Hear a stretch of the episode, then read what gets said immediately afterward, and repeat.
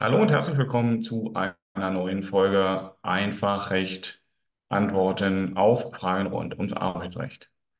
In dieser Podcast-Episode vertiefen wir uns in ein Urteil, das nicht nur für Juristen von Interesse ist, sondern auch für jeden Arbeitgeber und jeden Arbeitnehmer, denn es betrifft die zentrale Frage, wann geht eine Kündigung rechtlich wirksam beim Arbeitnehmer zu?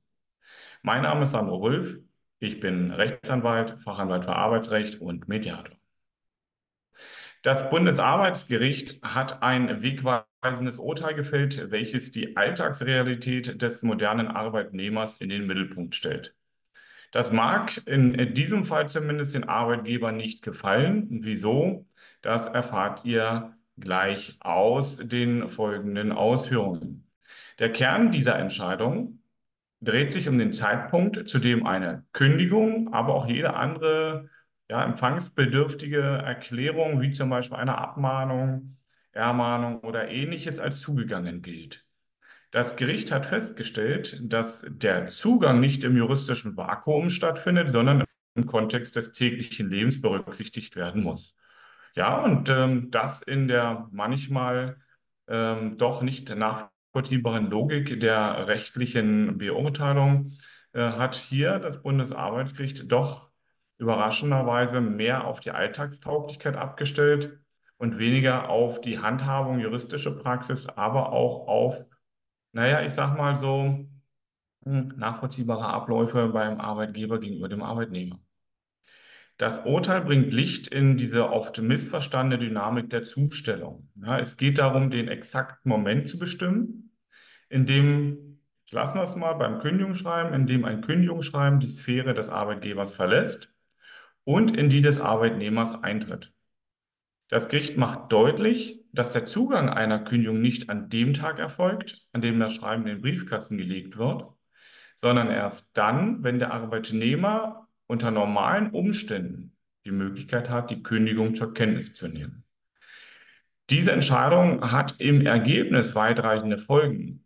Sie schützt den Arbeitnehmer vor der unwissentlichen Verkürzung seiner Kündigungsfrist, indem sie anerkennt, dass die meisten Menschen ihre Post erst nach der Rückkehr von der Arbeit sichten. Hiermit wird die rechtliche Annahme in Einklang mit der Lebenswirklichkeit gebracht und die Bedeutung der Fristwahrung gestärkt. Die Zustellung der Kündigung spielt eine Rolle für die Dauer der Kündigungsfrist der Einhaltung einer Zwei-Wochen-Frist bei einer fristlosen Kündigung und äh, ja auch, ob die Kündigungsschutzklage rechtzeitig binnen der gesetzlichen Drei-Wochen-Frist eingereicht wurde.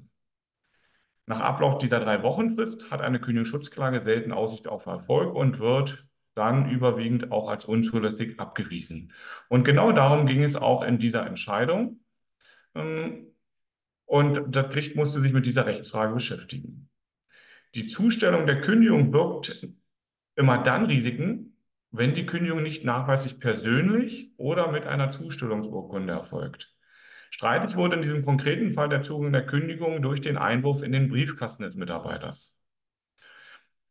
Beginnen wir mit einem fundamentalen Aspekt des Urteils.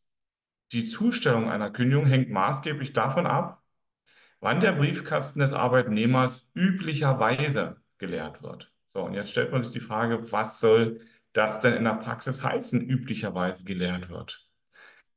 Und hier führt das Gericht klarstellend in dieser Entscheidung aus, indem es ähm, festschreibt, es kommt nicht auf die individuellen Gewohnheiten des betroffenen Arbeitnehmers an, sondern darauf, zu welcher Uhrzeit ein Durchschnittsbürger in der Regel seinen Briefkasten leert.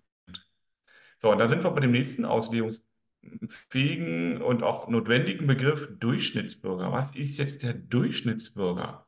Also wonach richte ich das denn aus, nachdem der 60 Stunden arbeitet, nachdem der 40 Stunden arbeitet, nachdem der vielleicht nur äh, geringfügig beschäftigt ist und ansonsten vielleicht aus anderen Mitteln Geld bezieht? Ähm, also diesen Durchschnittsbürger an dieser Stelle zu definieren, ist schwierig. Aber auch damit setzt sich das BAG und das LAG auseinander. Ähm, und ich würde ja doch schon mal fast sagen, in einem wegweisenden Schritt lehnt das Bundesarbeitsgericht eine bundeseinheitliche Betrachtungsweise ab. Ähm, denn die ist vom äh, Bundesgerichtshof, vom BGH vorgeschlagen worden, also dem obersten Zivilgericht. Hm, Und da sagt das Bundesarbeitsgericht, nee, nee, also ähm, da gehen wir nicht mit, weil der BGH hat gesagt, alles, was nach 17 Uhr zugestellt ist, gilt nicht mehr an dem Tag zugestellt. Auch bis 17 Uhr muss jeder damit rechnen, dass er Post bekommt. Dann muss er im Zweifel eben um 17.15 Uhr nochmal zum Briefkasten gehen. Stattdessen betont das Bundesarbeitsgericht die Bedeutung lokaler Geflogenheiten bei der Postzustellung. Dieser Ansatz mag zu Unsicherheiten führen, da diese Zustellungszeiten ja lokal enorm variieren können. Und wenn so ein Arbeitgeber bundesweit agiert und wenn dann eine Personalabteilung meinetwegen in Berlin sitzen hat, aber eine Kündigung in Nürnberg zustellen muss, ähm, was sind dann diese lokalen Zustellzeiten? Soll sich der Arbeitgeber da vorher darüber informieren? Naja, aber so kam es in einem Fall vor, dass ein Kündigungsschreiben, welches nachmittags eingeworfen wurde, erst am folgenden Tag als zugegangen gilt, weil die Postzustellung am Wohnort des Arbeitnehmers normalerweise gegen 11 Uhr morgens beendet ist. Ja, und das weiß der Arbeitnehmer und das wissen äh, letztendlich auch die Menschen, die dort wohnen. Ja, da müssen sie einfach schlichtweg nicht mehr nach 11 Uhr in den Briefkasten gucken. Okay? Bei der Post, wenn man die Zustellung über die Post äh, vornehmen würde, wovon ich als Praxistipp an dieser Stelle schon mal abraten würde, wird 11 Uhr schwer haltbar sein. Aber die Komplexität wird durch das Urteil weiter gesteigert, wenn wir uns die Ansichten des Landesarbeitsgerichts betrachten, welches ursprünglich zuständig war vor dem Bundesarbeitsgericht. Das LAG vertrat die Meinung, dass der Zeitpunkt der üblichen Postzustellung irrelevant sei, da ein durchschnittlicher Arbeitnehmer zu diesen Zeiten wahrscheinlich nicht zu Hause wäre. Ja, wenn er nicht zu Hause ist, kann er es auch nicht zur Kenntnis nehmen. Äh, und hat deswegen gesagt, nee, also wir müssen auf später abstellen. Es kommt nicht auf die Frage an, wann durch die Postzustellung das in den Briefkasten eingeworfen wurde, sondern es kommt auch an, wann der Arbeitnehmer üblicherweise dann zu Hause ist und seinen Briefkasten leert. Diese Perspektive wurde vom Bundesarbeitsgericht nicht geteilt, da es, ähm, ja, und hier wird es ein bisschen Hanebüchen, aber ich würde es mal so bezeichnen, die Vielfalt der Arbeitszeiten und Arbeitsverhältnisse in Deutschland berücksichtige. Das äh, BAG sagt sogar, naja, es ist doch fraglich, ob überhaupt noch der Durchschnittsbürger 40 Stunden arbeitet oder ob er nicht nur 35 Stunden arbeitet oder 30 Stunden arbeitet. Und was heißt das eigentlich für die Zukunft? Was heißt das für den, für eine Vier-Tage-Woche zum Beispiel? Ja, was sind dann übliche Zustellzeiten? Also hier wird spannend, was die Rechtsprechung in den unteren Instanzen aus diesem Urteil macht. Ähm, aber ich will da noch eins draufsetzen. In diesem ganz konkreten Fall wurde es deswegen noch besonders interessant, weil der Arbeitnehmer in dem französischen Grenzgebiet lebte. Und hier musste das Gericht auch internationale und grenzüberschreitende Faktoren in Betracht ziehen. Ähm, ja, da das äh, Bundesarbeitsgericht aber keine Tatsacheninstanz ist, wurde dieser Fall dann zur weiteren Prüfung an das Landesarbeitsgericht zurückverwiesen. Und die sollen bestimmen, wann ein durchschnittlicher Bürger im grenznahen Bereich zu Frankreich seinen Briefkasten lernt. Also ich finde es abenteuerlich. Ähm, viel Platz für Auslegungen, viel Platz für Fehler.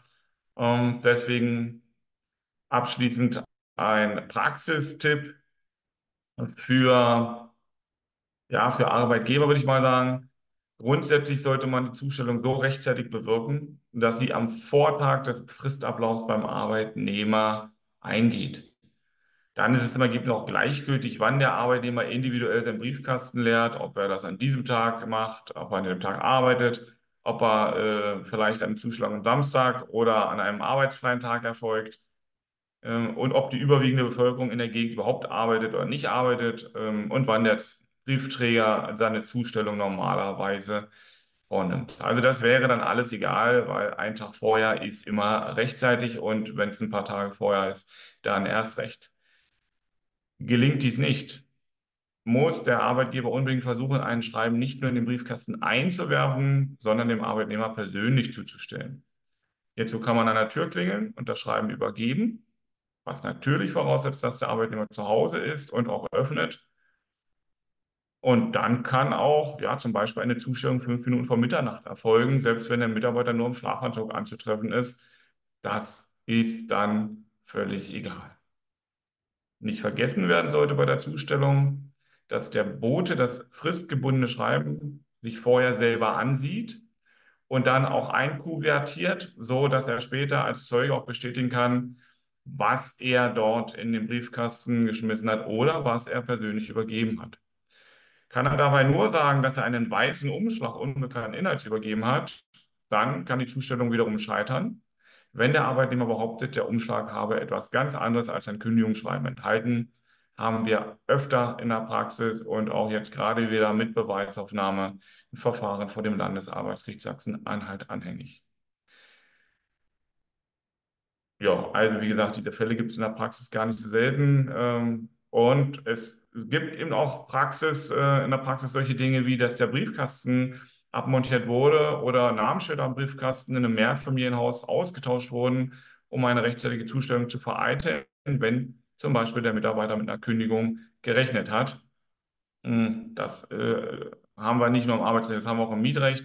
Und dann finden sich manchmal schnelle Lösungen, in denen dann trotzdem irgendwie wieder Namensschilder drauf sind. Ähm, die Zustellung ist dann doch erfolgreich. Aber da gibt es Haufen Kniffs und Trips. Ähm, also wie gesagt, auch bei noch so guten Kündigungsgründen lauern im Bereich der Zustellung erhebliche Gefahren. Wenn du Hilfe im Kündigungsmanagement als auch bei Kündigungsschutzklagen benötigst, wenn du dazu Fragen hast, wenn du praktische Kniffs brauchst, dann wende dich gerne an mein Team Arbeitsrecht. Hier stehen ja zwei Fachanwälte für Arbeitsrecht, zwei weitere Rechtsanwälte mit dem Schwerpunkt Arbeitsrecht und drei juristische Mitarbeiter als Ansprechpartner zur Seite. Ruf einfach durch. Die Kontakte findest du in den Shownotes dieser Folge und natürlich auf unserer Homepage unter www.kanzlei-wulf.de.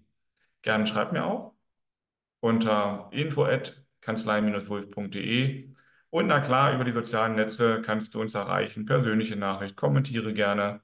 Vergiss nicht zu abonnieren und sei auch nächstes Mal dabei, wenn es heißt, Herzlich willkommen zu Einfach Recht, dein Podcast rund ums Arbeitsrecht. Bis dahin wünsche ich dir, weil es die letzte Folge in diesem Jahr ist und zugleich für die, die es dann erst morgen hören, die erste Folge in dem neuen Jahr 2024. Ich wünsche dir ein erfolgreiches neues Jahr, ein erfolgreiches Jahr 2024. Jo, ich hoffe, wir hören uns wieder. Bis dahin. Dein Sandro Wolf, Rechtsanwalt, Fachanwalt für Arbeitsrecht und Mediator.